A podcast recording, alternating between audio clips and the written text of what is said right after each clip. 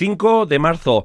Entran las primeras anchoas a puerto. Las lluvias de esta semana insuficientes para el campo e incertidumbre generada en los mercados agrícolas internacionales de cereales y fertilizantes por la invasión Rusia de Ucrania. Arranca el programa del mundo agrícola, ganadero y pesca aquí en Radio Euskadi y Radio Vitoria.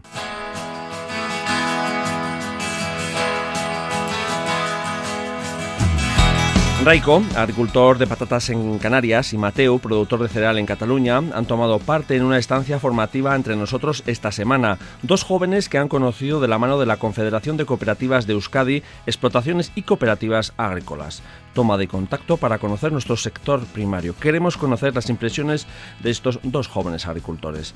Por estas fechas, las labores de poda en la viña casi han finalizado, pero nos hacemos eco de un nuevo concepto, como es la poda de respeto. La Asociación de Bodegas de Rioja Alavesa Abra ha organizado una jornada formativa con Julio Prieto, asesor vitícola y conocedor de esta tendencia. Y con la red de semillas de Euskal Herria acudimos a un taller práctico de injerto de frutales.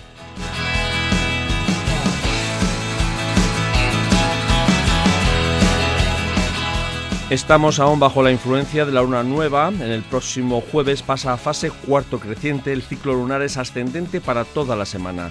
La primavera astronómica comienza el próximo 20 de marzo, pero desde este mes ya estamos en la primavera meteorológica. Además, esta próxima semana está marcada por las témporas primaverales, los días 9, 11 y 12 de marzo, es decir, miércoles, jueves y viernes. Esto es Lurvisía, en la realización técnica de audio nuestro compañero Pachi Mea de Artabe y ante el micrófono una Yugarte Zumarraga. Saludos, ongitorriak geurera. Lurvisía, arroba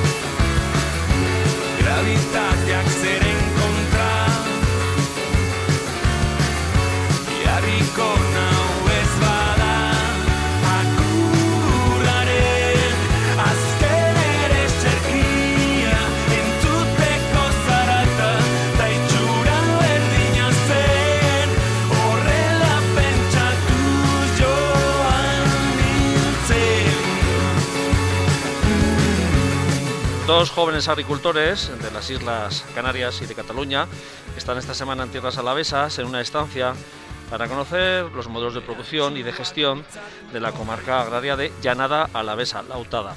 La Confederación de Cooperativas de Euskadi, CONFECOP, participa en el programa de estancias formativas de jóvenes agricultores en explotaciones modelo dentro del proyecto Cultiva 21. Una estancia de una semana en la que están conociendo la gestión y manejo de cultivos como la patata, el cereal y las legumbres, así como la gestión del ágora y la innovación en materia de riego o la apuesta por la innovación material y la diversidad de cultivos. También han visitado y conocido la labor de las cooperativas como UDAPA y Garla. El relevo generacional es fundamental en nuestra tierra y también entre las gentes del sector primario de las comunidades autónomas vecinas que también queremos conocer qué sienten y sobre todo qué quieren los jóvenes agricultores del sector primario. Está con nosotros Maite Corres de la Confederación de Cooperativas de Euskadi, Confecop, y también coordinadora y guía de nuestros dos invitados. Bueno, Maite. Bueno, ¿cómo está siendo este encuentro con los jóvenes? Intenso, intenso. Estamos, están, estamos eh, bastante eh, cansados. Yo creo que está siendo muy, muy intenso. Eh, llevamos unos días recorriendo el territorio a la vez, eh, conociendo ellos gente nueva, productores, técnicos de cooperativas, eh, realidades ¿no? de, del mundo agro de, nuestro territorio y, bueno, yo creo que también provechoso el intercambio de experiencias, eh, el conocimiento que están teniendo del movimiento cooperativo en, en, Álava y en el País Vasco y bueno, y gratificante a la vez, porque siempre es siempre es chulo compartir. Proyecto Cultiva 21 y a través de ello es como han llegado a, bueno, vosotros un poco de la mano vuestra, ¿no? Con la Confederación de Cooperativas de Euskadi, Eso es, el, el Cultiva 21 es una iniciativa del Ministerio de Agricultura a nivel estatal. Eh, desde Confecop, cuando nos dieron a conocer la opción de presentar cooperativas y explotaciones modelos a las que podían eh, venir otros agricultores, agricultoras o ganaderos y ganaderas de, del resto del Estado jóvenes a, visitarnos, pues presentamos dos. Una estancia en una empresa cooperativa ganadera en Bellalde y, una, y una explotación de, de, agricultura de la llanada, que es la de eh, la sociedad civil Fercas, eh, que está muy vinculada a las cooperativas, es socia de varias de, nuestras cooperativas. Y bueno, pues eh, estos eran dos modelos buenos para enseñar y, traer, y, y, eso es que lo que presentamos. Bueno, si te parece, conocemos a, nuestros invitados. Maite, en este caso está Mateo Basomba, que es joven agricultor catalán. Bueno, buenos días, buen día. Buen día, Bueno, ¿de qué provincia de Cataluña y a ver, mi explotación está entre Lleida y Barcelona, está más o menos en medio, en la comarca de la Segarra, un pueblo de 60 habitantes llamado Les Oluges. Ajá. ¿Y a qué te dedicas? O sea, básicamente mi, explotación es de cultivo de cereal en extensivo. Ah, sembramos pues ah, avena, que cortamos en verde, luego cebada, trigo y algo de, guisantes. Mateo, ¿tú eres en relevo generacional o...? Sí, correcto. Sí, sí, o sea, mi padre se jubiló hace un par de años y entonces ya, ya cogí la explotación yo después de estudiar y, todo, todo el rollo. ¿Edad? Edad 28 años tengo. Jovencito, bien. bien, bien, bien, eso está bien. Y Raico Martín, eh, joven agricultor de Tenerife, la isla de Tenerife. Sí, exacto. Buenos días. Uno. También, muy bien. Eh, Raiko, en tu caso, eh, ¿a qué te dedicas? ¿Qué explotación eh, agrícola tienes? Eh, mi finca básicamente es de, de papas, con una hectárea y media, aunque tengo también 2.500 metros de aguacate y hago una rotación con cereal, con algo de calabaza, hortícola y demás. ¿Y partías de cero o...? No, no, son tierras familiares. mis padres no se han dedicado exclusivamente a la agricultura, pero siempre han, han estado ligados a ella y vi una oportunidad empresarial, el mundo agro también me gusta y, me pareció que estaba... O sea, que tus padres combinaban igual, ¿no? Con trabajo... Sí, sí, sí. Al final, por lo menos allí en Canarias, es complicado vivir solo del campo y, hay mucha gente que se dedica a tiempo parcial por las tardes y demás. Y bueno, eh, del mundo agro, la verdad que por mi familia he estado por todos lados. Pero tú has decidido irte más, eh, dedicarte de forma profesional. Sí, sí, bueno, yo estudié ingeniero agrícola y, al final, pues bueno, mi salida profesional casi que tenía que ir por ahí y, he aprovechado pues esta subvención que es una buena oportunidad pues para, para lanzarme. Bueno, eh, ¿cuál es el día que decís, bueno, me voy a apuntar al proyecto Cultiva 21 y de repente dicen, bueno, a Euskadi? bueno, esto, tanto Reco como yo creo que fue un poco por casualidad. O sea, a mí, por ejemplo, me llegó un correo electrónico de, Unión de Payasos, que es el sindicato que tenemos allí. Eh, y en una coletilla, en un sitio muy pequeño, ponía programa cultiva. Y entré y entonces pues había un registro de explotaciones modelo y me interesó mucho mucho esta de Álava. Sí, sí, y aquí estamos. ¿Por el tema cooperativo, cómo se gestiona? O... Sí, o sea, el tema cooperativismo era una parte bastante importante, creo, del programa Cultiva, que es como un requisito un poco para que puedan participar las, las explotaciones modelo. Y es algo que, a mí me interesa mucho porque, por lo menos en mi zona, pues no, no está muy, muy arraigado este, este tema. Y además, pues para ver cómo lo hacéis por aquí. O sea, que siempre Coger ideas, ¿no? sí, sí, sí, pero está claro que en tema de producciones y agua vais muy por delante que nosotros. Ajá. Y eso que, bueno, lo tuyo es extensivo, ¿no? Sí, sí, sí. Que también es otro chip. Sí, bueno, claro, o sea, nosotros es cereal, es tractor, tractor, tractor y, buscar el mínimo trabajo y el máximo rendimiento, digamos. No es como en el caso de, Raico de las papas. Raico, las papas, no sé, has venido a una tierra que, bueno, era referente y, somos referente también en investigación en el tema de las patatas, en tu caso las papas.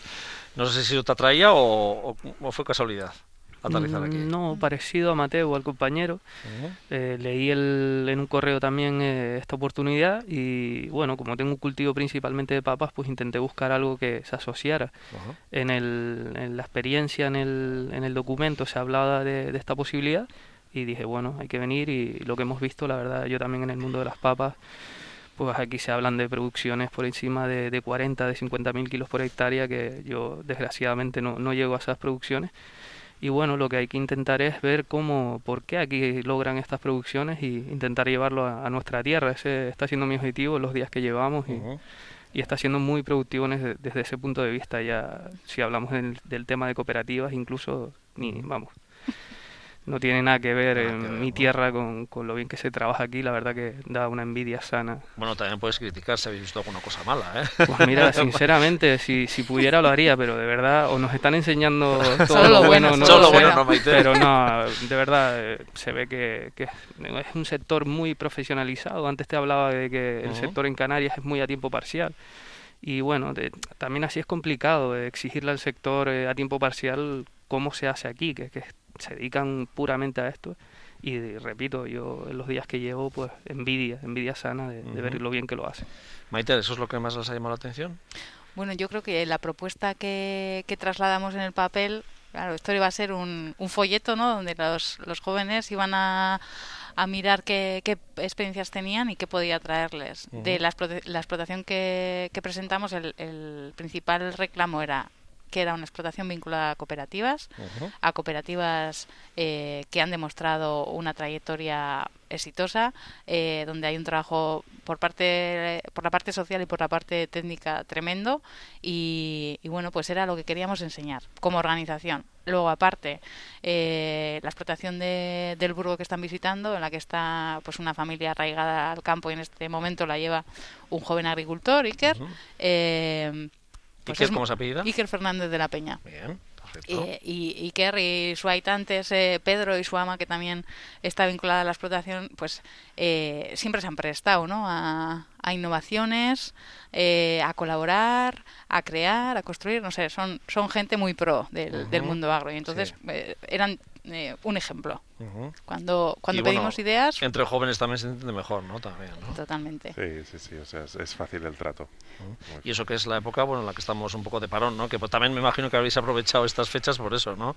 Que vosotros también igual estáis más de...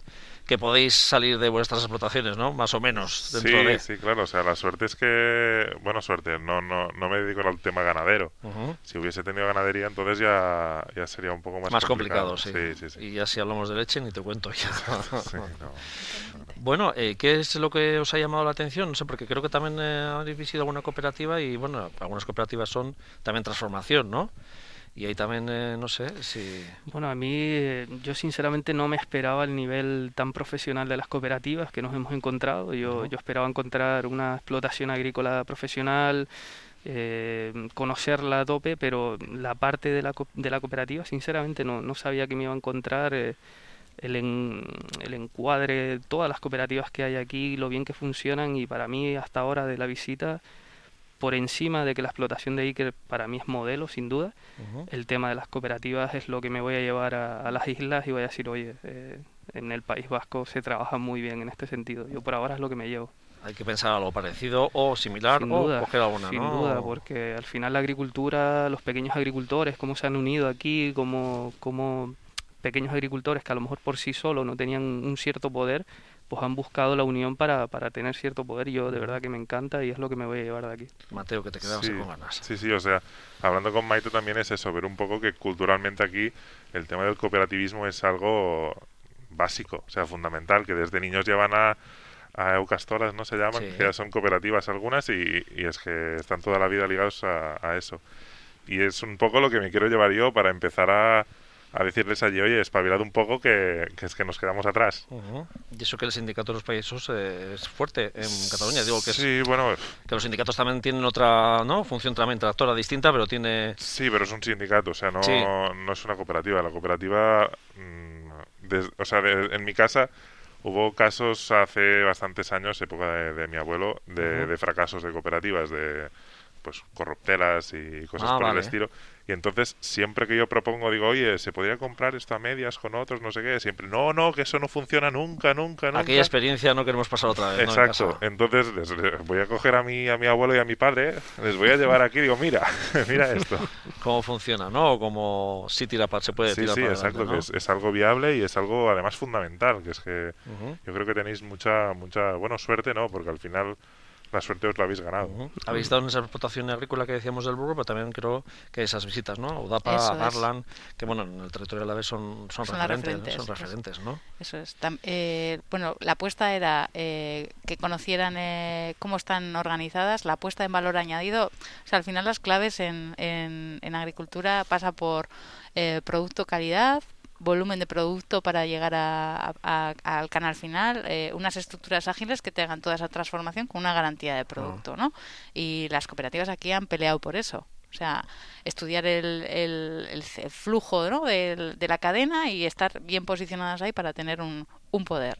Eh, y defender el producto local, pero dentro de, la necesidad ¿no? que tiene la cadena de suministros.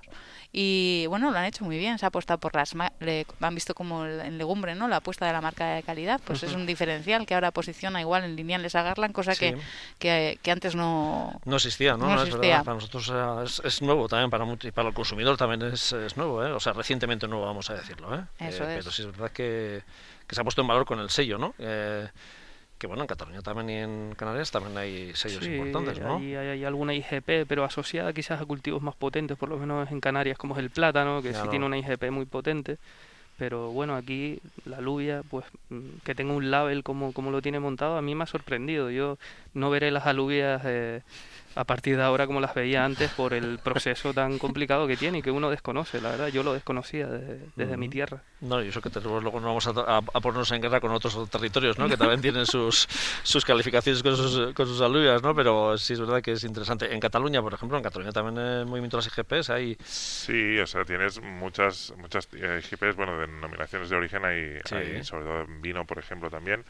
Tenemos en tema de legumbre, está ahora que empezó a salir un poco el sigronet de la Altanoia, que es como un garbanzo parecido al pedrosillano, así pequeño, que yo me quería, o sea, quiero ver si, si de, ahí, de ahí podemos sacar algo, juntarnos unos pocos y a ver si podemos hacer algo parecido, solo que sea nada parecido de lejos, ya, ya, me, estaría contento. Bueno, pero puede ser esto una semilla, ¿no? Un primer paso para Exacto, que sí, sí, ¿no? se encienda la chispa en, luego a la vuelta a casa, ¿no? Claro, nos llevamos de aquí, o sea, se lo comentaba antes a Raico que terminamos el día agotadísimos, o sea, cansados que ni, turismo vamos a poder hacer por las tardes porque es que de tantos inputs y cosas nuevas, pues tienes que pues interiorizarlo un poco y decir, buah, esto me lo llevo.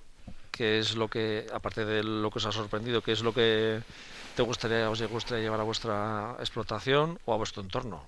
A ver, básicamente esto, el tema del cooperativismo. es, esto.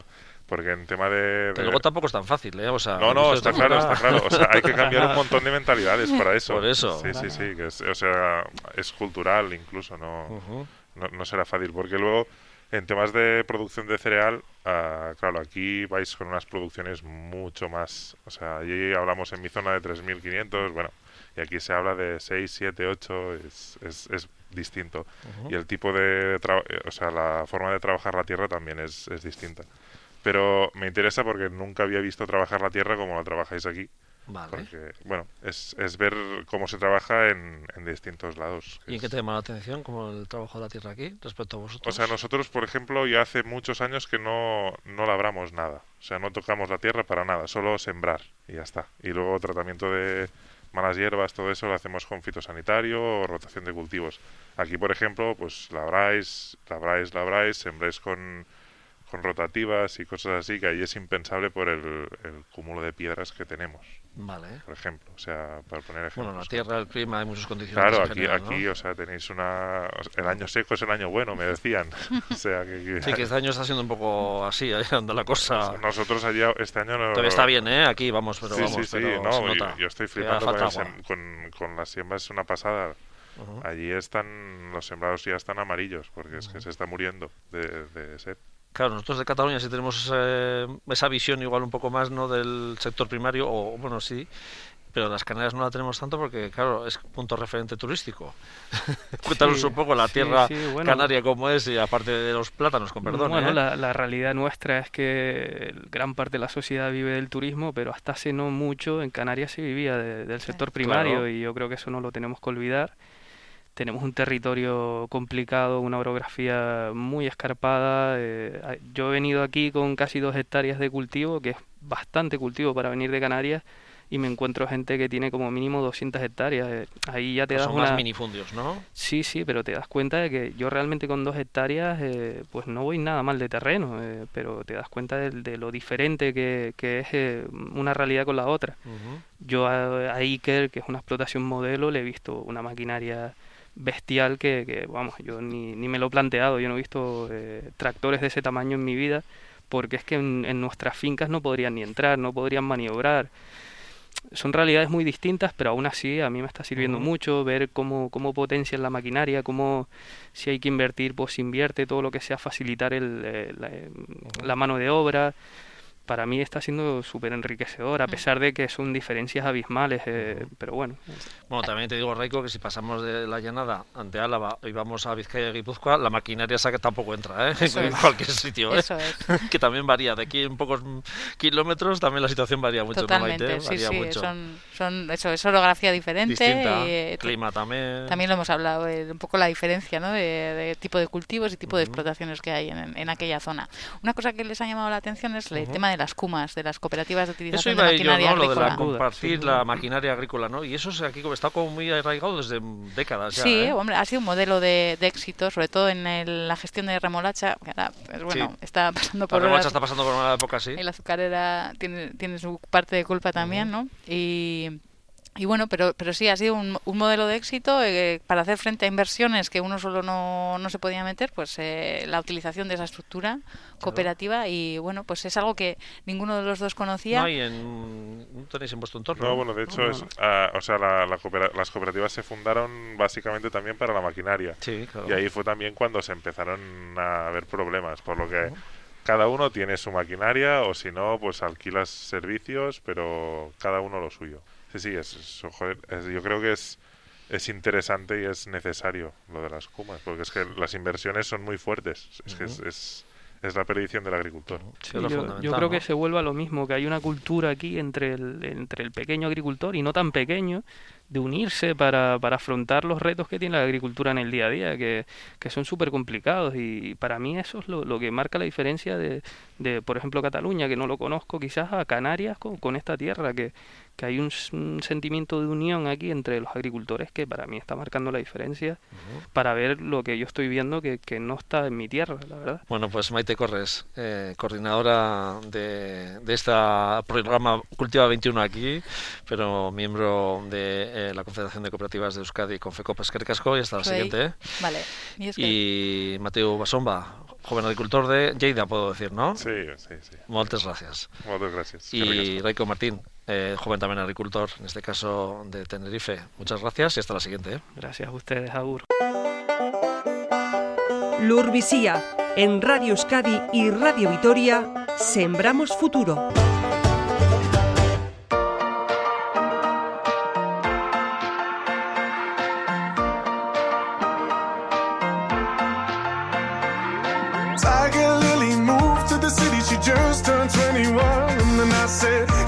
Por estas fechas, las labores de poda están finalizadas en la mayor parte de nuestros viñedos, pero hoy os vamos a hablar de un nuevo concepto, de una técnica como es la poda de respeto, un método que incide en la atención, el miramiento, ese respeto a la viña y en el flujo de savia a la hora de hacer los cortes de la cepa.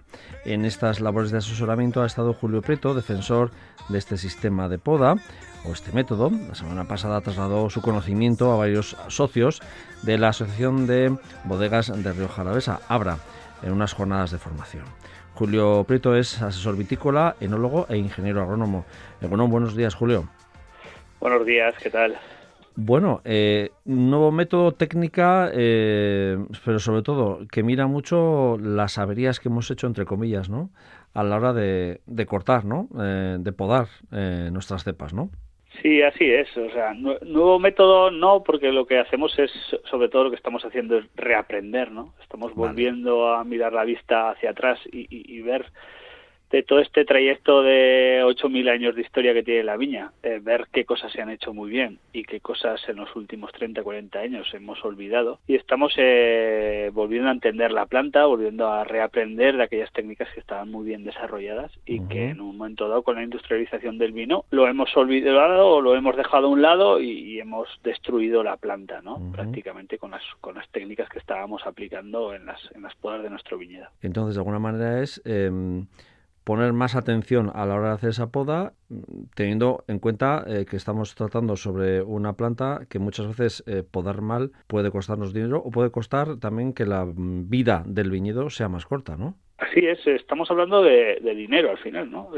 hacemos una, una, actividad económica y como tal tenemos que buscar su máxima rentabilidad. Y, y, la poda es una práctica que va a influir claramente en su rentabilidad. Hay varios estudios de diferentes universidades estadounidenses y, hablan perfectamente del valor económico que supone hacer malas prácticas de poda, que tus viñedos eh, entren enseguida en una caída productiva frente a una buena práctica de poda y una buena protección frente a los hongos de madera y que tu viñedo siga siendo productivo y rentable durante 30, 40, 50 y 60 años. ¿no? ¿Qué errores se, se cometen en la poda de la vid? Pues fundamentalmente se, se producen grandes cortes, ¿no? Cortes excesivos que estamos eh, generando mucha madera muerta y también cambios en la dirección de la poda. También es un, aspecto bastante importante. Vamos cambiando las direcciones de la poda y, rebajando y bajando y adaptando la poda a, los tractores y a la mecánica que tiene que pasar por ahí y esos grandes cortes eh, generan madera muerta y en el peor de los casos pues la puerta abierta a la entrada de enfermedades de madera. Y esto es un drama porque el viñedo enseguida empieza a caer productivamente. ¿no? Hemos detectado viñedos con cuatro o cinco años que ya tienen un importante, un importante peso las enfermedades de madera en su interior y en poquitos años van a empezar a caer productivamente sin prácticamente haber entrado en la edad en la edad casi adulta. Ya. Bueno es uno de los grandes males no la enfermedad de la madera. pero eh, claro eh, todo esto ha sido derivado como decías un poco de, de la mecanización no de, de, de todo el, cultivo de la vid también en este sentido no eh, que se ha priorizado las formas de recolección o de trabajo con la entrada de la mecanización sobre a cómo se podaba antes y se miraba más la planta y no tanto la comodidad, ¿no? Para, para aplicar, ¿no? Sí, sí, así es. Eh, hay que tener en cuenta y los espectadores si hacemos un poquito de reflexión también se darán cuenta mm. que con la entrada de la, de la mecánica en la viña, ¿no? Eh, a mediados del siglo pasado, es cuando se empiezan los viñedos a modificar drásticamente, ¿no? Ya nos importa bastante que un brazo se vaya alargando, entonces lo cortamos porque va a pasar el oruga o el tractor y lo va a romper. Empezamos a construir un sistema basado en la mecanización con las espalderas, pero no tenemos en cuenta que ese viñedo tiene que ir creciendo y por lo tanto las dimensiones y la, y la estructura que creamos la espaldera pues, pues se nos va quedando corta y tenemos que mutilar la planta para tenerla más baja. Entonces son aspectos que quizás no hemos entendido bien, esa industrialización de cara a permitir que la planta siga creciendo y siga teniendo una madera bien generada, con buenos conductos de savia y esto nos permita que ese viñedo siga siendo productivo. O sea, que esta poda de respeto de alguna manera es eh, un equilibrio entre la técnica tradicional de toda la vida y la historia de aquella época, pero también, eh, bueno, aplicando eh, los conocimientos también de hoy en día, me imagino, ¿no? Sí, lo que lo que estamos haciendo es eh, ese reaprendizaje y a la vez adaptándolo a las nuevas circunstancias que tenemos. Pues si tenemos que mecanizar un viñedo y sabemos que tenemos que podar de una determinada manera para que ese viñedo eh, no muera pronto, no deje de ser rentable pronto, pues lo que estamos adaptando es el diseño desde el inicio, sabiendo cómo va a crecer la planta, hacia dónde va a crecer y como eso lo podemos ir acompañando con la, con la aplicación de nueva tecnología ¿no? y mecanización del viñedo, de tal manera que no suponga un problema, pues por un lado el crecimiento racional de la planta y por el otro el poder seguir utilizando una herramienta que por otro lado hace que la rentabilidad de nuestros cultivos también, o sobre todo muchas veces la necesidad de, de, poder mecanizar esos viñedos para que sean eh, rentables, pues, pues, pues sea una realidad. ¿no? En estas jornadas de formación que has tenido, bueno, que has compartido con socios de la Asociación de, Bodegas de Río Jalavesa, con Abra, eh, no sé, eh, creo que ha sido, bueno, un poco las técnicas de poda de respeto de viñedos en viñedos de vaso y de cordón royal, ¿no? Creo que era un poco, ¿no? Eh, les ha costado, digo, no sé, porque reaprender también a veces es complicado, ¿no? Sí, sí, sí, hombre, siempre, siempre, cuesta, ¿no? Y a todos nos ha costado cuando hemos entendido lo que estaba pasando, luego adaptar lo que llevábamos haciendo tantos años.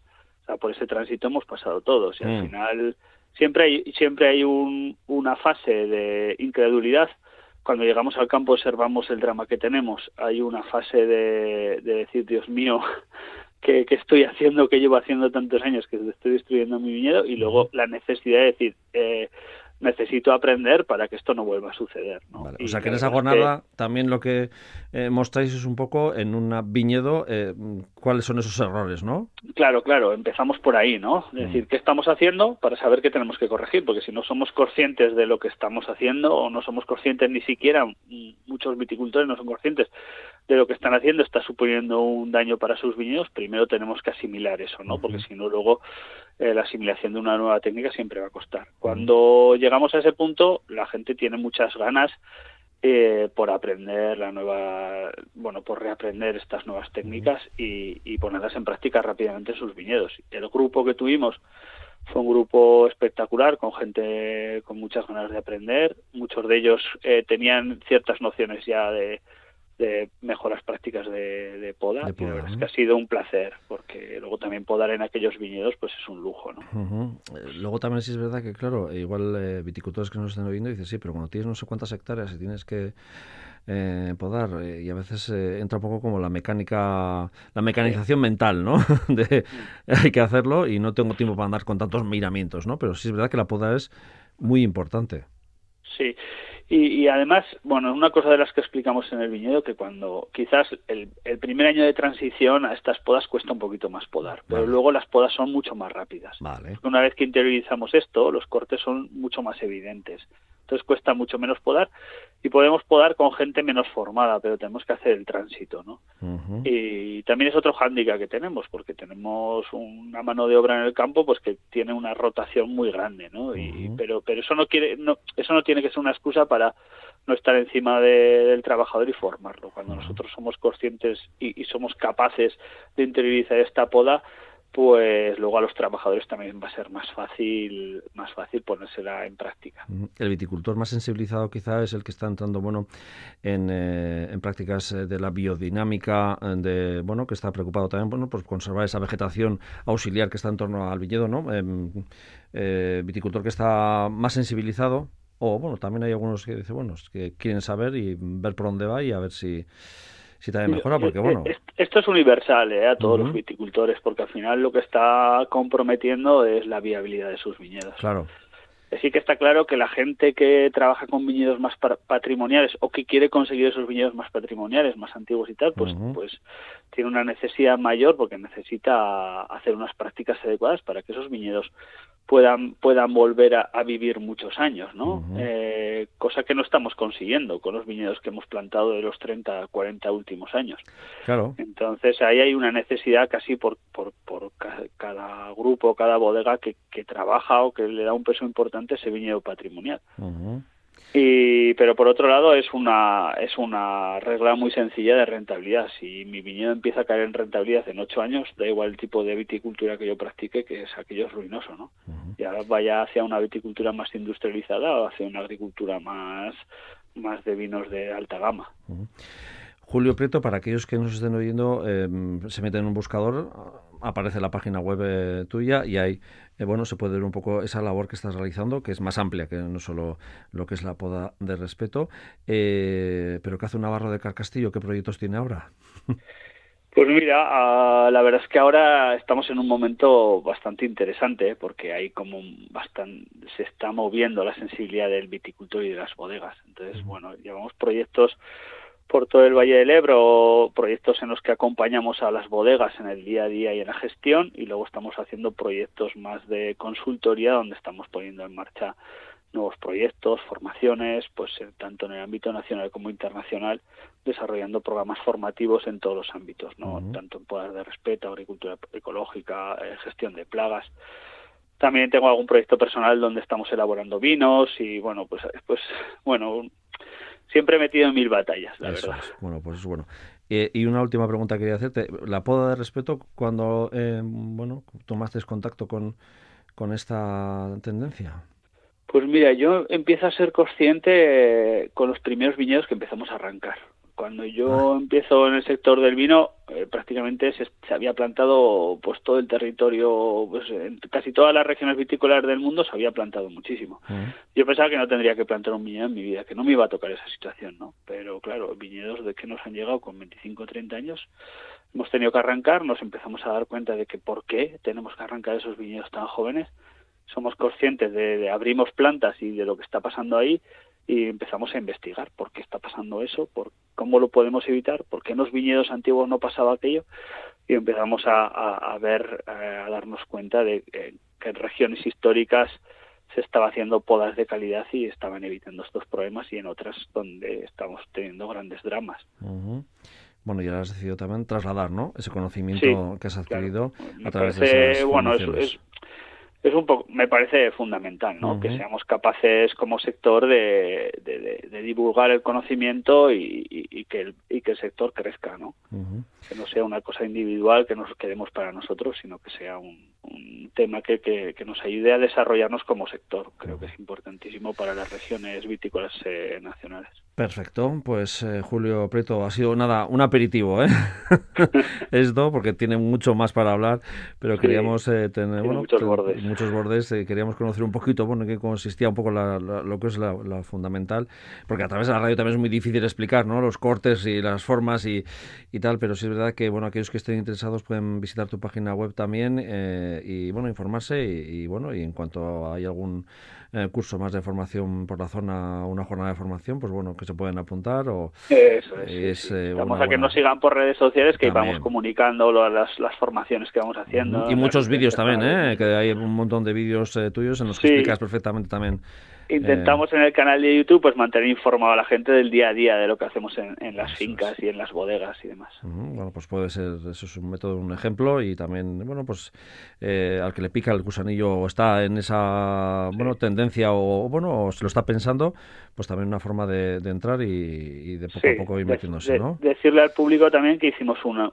debido un poco a esto, porque presencialmente no podemos llegar a todos los sitios del mundo ni a todas las personas. Hicimos hace un año una formación online que está continuamente abierta, que la gente puede inscribirse, descargarla, ver los contenidos. La verdad es que hay un contenido práctico bastante y visual bastante potente donde pasa prácticamente es como pasar cuatro o cinco jornadas de poda con nosotros y estar encima de nosotros en lo que las prácticas de poda de respeto. Perfecto, pues Julio Prieto, asesor vitícola, ingeniero agrónomo y también eh, en este caso enólogo. Gracias y, hasta la siguiente. Gracias a vosotros, un placer. Tierra, mar y aire. Lurvisía en Radio Euskadi y Radio Vitoria. El sector primario es amplio y por eso todos los sábados recogemos otras informaciones en un formato más breve, noticias que ha recopilado nuestro compañero Aratz Goicochea. Abierto el plazo de solicitud de las subvenciones a inversiones en explotaciones agrarias alavesas, línea de ayudas que busca la modernización de las instalaciones del sector primario de cara a buscar su mayor viabilidad y competitividad. Las solicitudes se tramitarán en las oficinas comarcales agrarias de Álava hasta el 25 de marzo. Segundo ciclo de charlas informativas sobre la nueva PAC organizadas por EMBA. En esta ocasión, la formación sindical ha activado tres jornadas dirigidas a profesionales del sector primario de Vizcaya. El día 8 será en Yurreta, un día después en Lezama y el día 10 de marzo en Carrancha. La indicación geográfica protegida Alcachofa de Tudela prevé un retraso en el inicio de la campaña debido a los problemas causados por las inundaciones por la crecida del río Ebro a finales de 2021 y a las temperaturas bajo cero del pasado mes de enero. En la campaña 2020-2021, los 89 agricultores de esta IGP entregaron 3.755 toneladas, de las que 1.518 se certificaron en fresco y 1.246 para conserva abierta la convocatoria para la presentación de solicitudes de planes de reestructuración y reconversión de viñedos en Guipúzcoa, línea de ayudas que se pueden tramitar hasta el próximo 30 de enero y Araba renueva la asistencia técnica para la planificación y gestión del aprovechamiento piscícola y astacícola, así como la de guardería y vigilancia de la pesca en los ríos y embalses. El principal objetivo de esta iniciativa es la de realizar la propuesta de la gestión anual de los cotos de trucha y de cangrejo.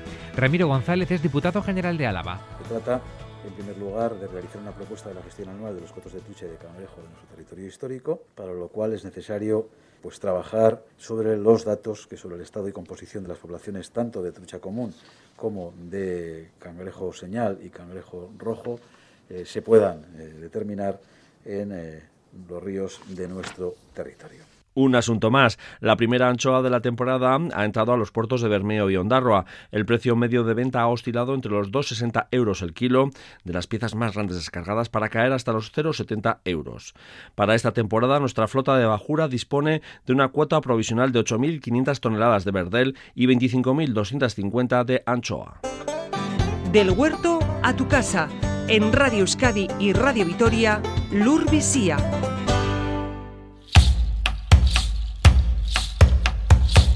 En esta época de tránsito hacia la primavera es un buen periodo para practicar injertos en nuestros frutales. Desde la red de semillas de Euskal Herria Sarea han organizado un taller formativo sobre esta labor en árboles de variedades locales. Será el próximo 11 de marzo en el municipio a la vez de Ayala Ayara. Una iniciativa en la que nos dan unas pautas básicas para injertar manzanos, perales y frutales de hueso. Al frente de este taller va a estar Martín Veraza, biólogo y miembro de la red de semillas semillas de Euskal Herria. Egunon, Martín. Bueno, primavera es eh, época de practicando, pensando o planteándose realizar esos injertos, ¿no? Sí, eso es. Preparando un poco todo el todo el tema que ya se ve que los, los árboles están moviendo o, van a mover en, breve la savia. Eso es. Sí, sí. Eh, bien, injertar no es tan fácil. Bueno, eh, hay que tener en cuenta eh, algunos, algunas condiciones que, cumplir, pero son unas técnicas relativamente sencillas que, bueno, como otros trabajos manuales, pues hay que practicar un poco y, ya te digo que conociendo un par de un par de claves, yo diría que no, es tan complicado, tampoco es. Danos las claves, por lo menos radiofónicamente hablando. sí, bueno, pues pues es importante, como has comentado, la, la época, ¿no? Que ahora ahora es cuando están moviendo la savia, entonces tendríamos que, cumplir la, la, condición de tener la, el patrón o la, el, el porta injertos, que es la parte de la raíz que está que esté moviendo la savia, que estén empezando a engordarse las yemas, que es lo que nos da un poco la pista, ¿no? De que, de que ya hay ahí savia fluyendo, que el, agua está empujando hacia arriba. Y por otro lado, la variedad que vamos a, a injertar que esté en periodo de dormancia. Por esto conviene haber, haber recogido las púas, las, las variedades, eh, pues unas semanas antes y las que las hayamos conservado en, en, frío, en una nevera, dentro de una bolsa de plástico bien cerrada con, con papel húmedo y demás.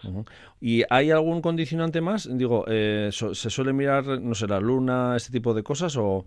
Sí, sí, yo he oído de, de gente que lo tiene en cuenta. Yo la verdad que no, no conozco bien los detalles, entonces eh, tampoco te puedo te puedo decir mucho al respecto. Pero tú no le haces mucho caso, por ejemplo.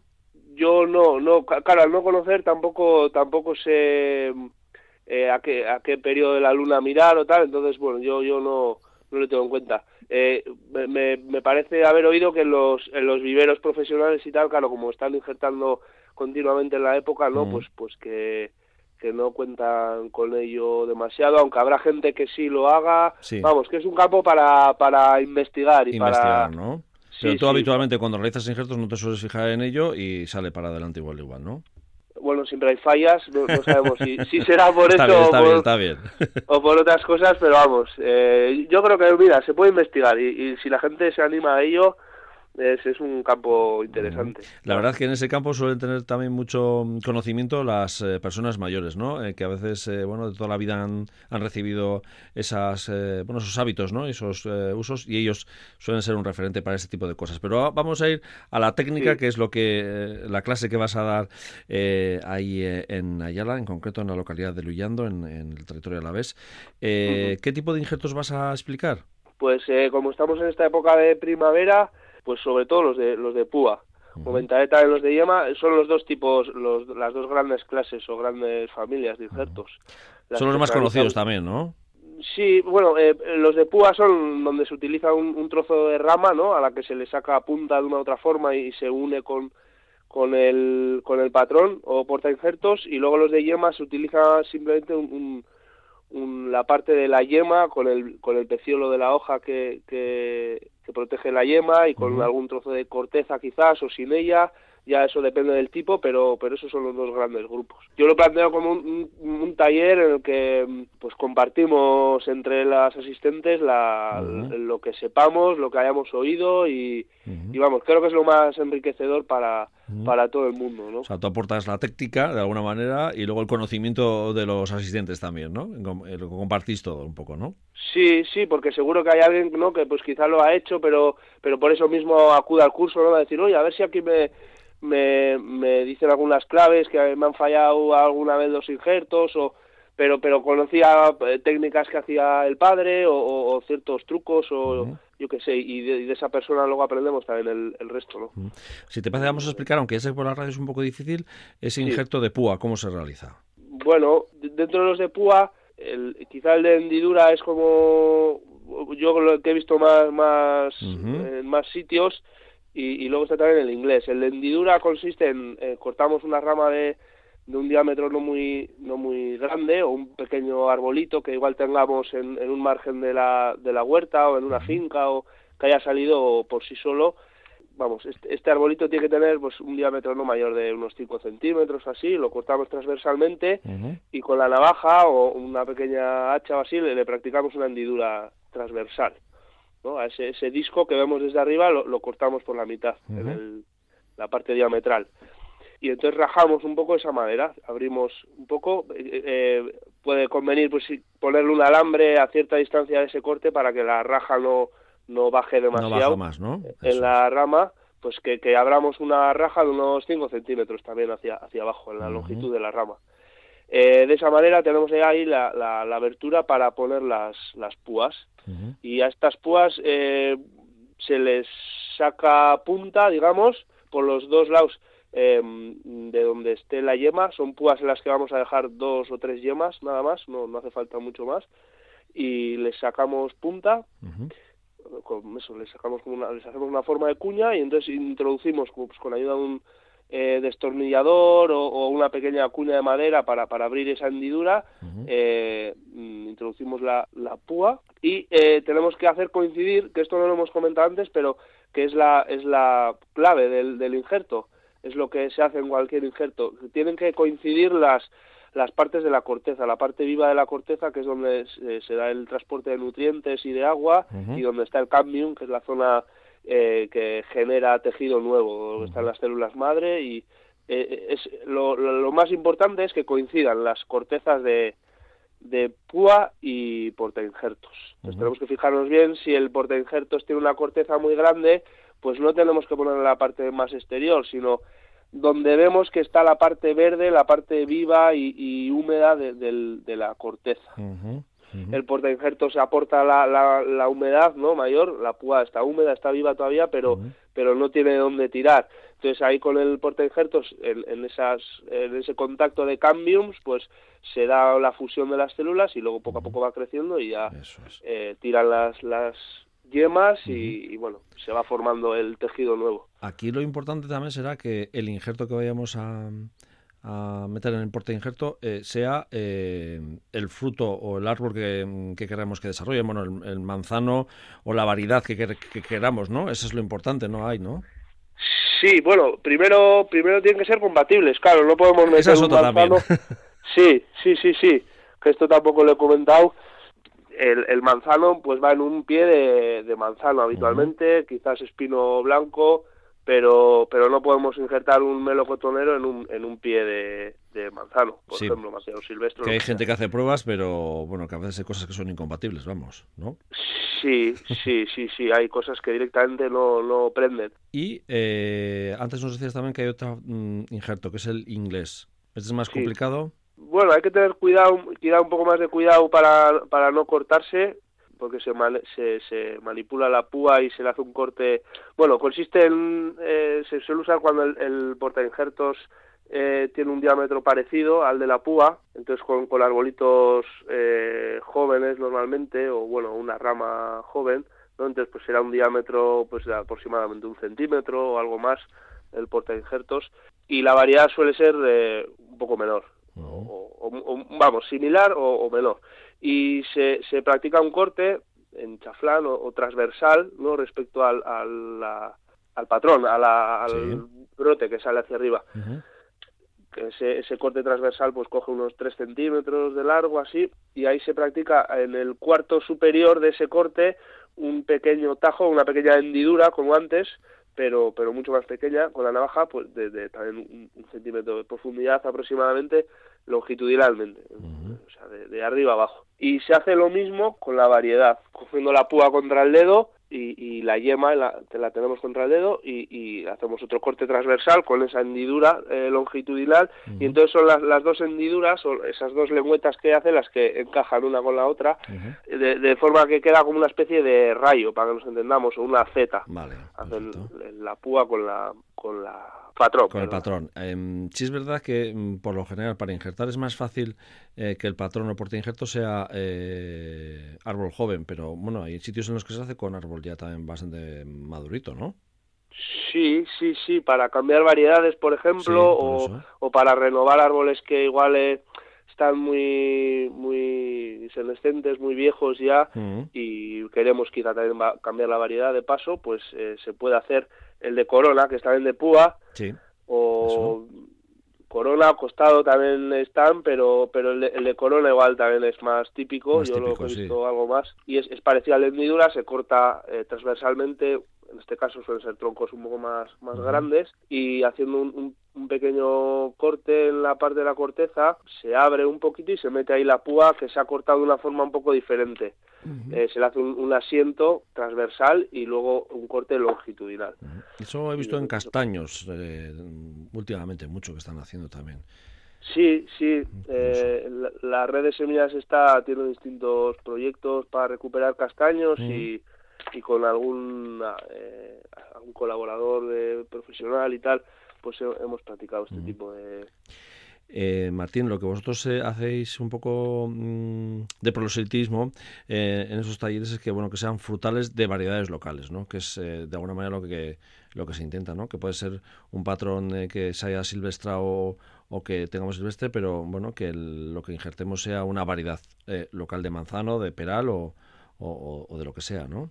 Hombre, sí, sí, eh, poder injertar se puede injertar cualquier cosa, ¿no? Mm. Podemos comprar o alguien que tenga plantado un, árbol de una variedad comercial, coger púas de ahí e injertarlas, pero claro, nosotros sí que animamos eh, dando estos talleres en, en, zonas bastante rurales, ¿no? Además, pues, pues que entendemos que por ahí puede haber en, en, en distintos caseríos o fincas un poco eh, olvidadas o tal, que pueda haber eh, eh, árboles antiguos, variedades tradicionales. Y claro, es, siempre muy interesante que, que, si la gente se forma en esto y, se anima a hacer injertos, pues si, si lo hace con variedades que haya por ahí, entonces se rejuvenecen y se y se, se expanden ¿no? la, la, presencia de estas variedades pues pues ganamos ganamos todas creo que además en esta charla que vais a realizar el 11 de marzo en en Ayala eh, también vais a sortear ejemplares de, de, variedades locales, ¿no? Recuperadas.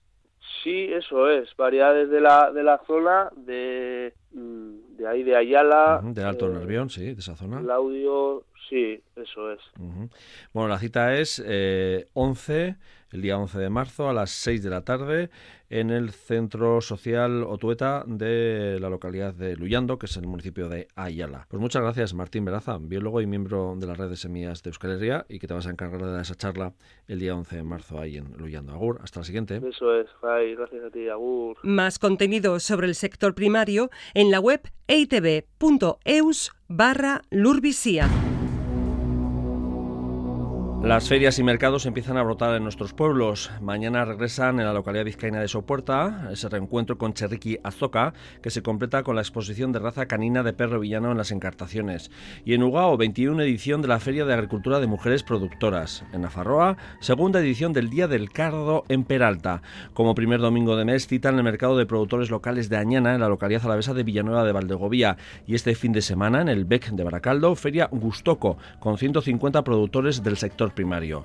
Y hasta aquí, lur bizia, ondo esan, agur eta osasuna.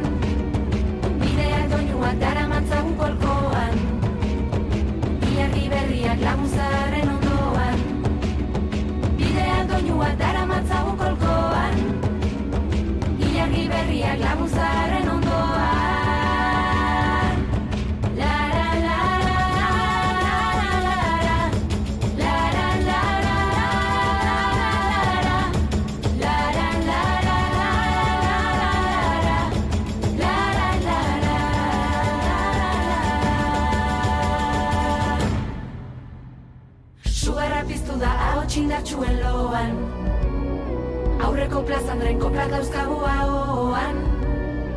Ideak doinuak dara matzagu kolkoan. Bilarri berriak laguntzaren ondoan. Ideak doinuak dara matzagu kolkoan. Bilarri berriak laguntzaren ondoan. La la la.